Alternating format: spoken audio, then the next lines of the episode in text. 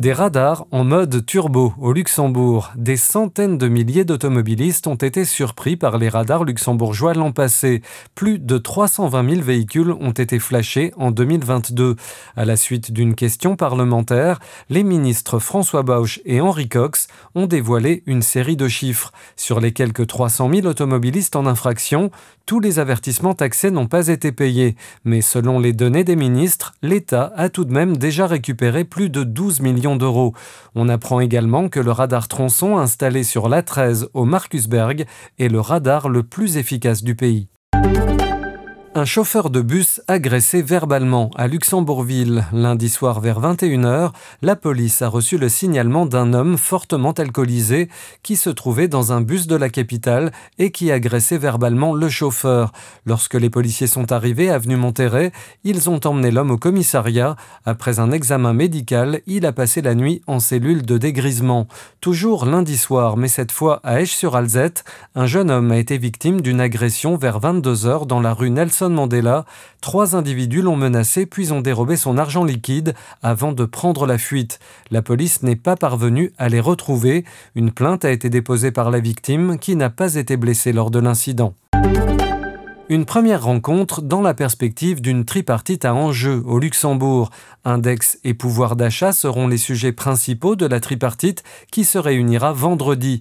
Pour la préparer, le gouvernement a rencontré ce mardi après-midi les partenaires sociaux pour des entretiens séparés au château de Senningen.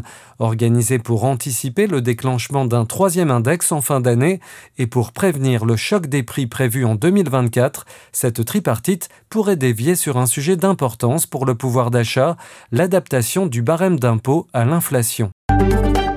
En France, coup de sifflet final pour Noël Legrette. Fragilisé depuis plusieurs mois, le président de la Fédération française de football a démissionné après 11 années de mandat.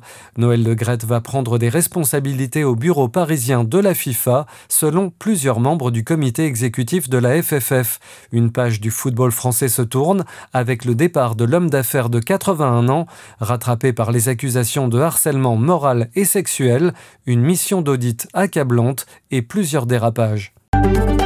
Toujours en France, l'inflation remonte. Elle a atteint en février 6,2% sur un an, renouant avec son rythme d'octobre et novembre 2022, après s'être tassée à 5,9% en décembre et 6% en janvier, selon une première estimation de l'INSEE. Depuis le décollage des prix à la consommation en 2022, l'inflation a renoué avec des niveaux inédits depuis les années 80. Pour la défense du nucléaire, 11 pays de l'Union européenne, emmenés par la France, ont annoncé mardi un renforcement de leur coopération dans l'énergie nucléaire. Ils ont souligné, en marge d'une réunion des ministres européens de l'énergie à Stockholm, le rôle de l'atome dans la décarbonation de l'économie, malgré l'opposition farouche de l'Allemagne. Les 11 États, France, Bulgarie, Croatie, République tchèque, Hongrie, Finlande, Pays-Bas, Pologne, Roumanie, Slovaquie et Slovénie, s'accordent pour soutenir de nouveaux projets nucléaires basés notamment sur des technologies innovantes ainsi que sur l'exploitation des centrales existantes. Retrouvez toute l'actualité du Luxembourg et de la Grande Région en continu sur 5minutes.lu.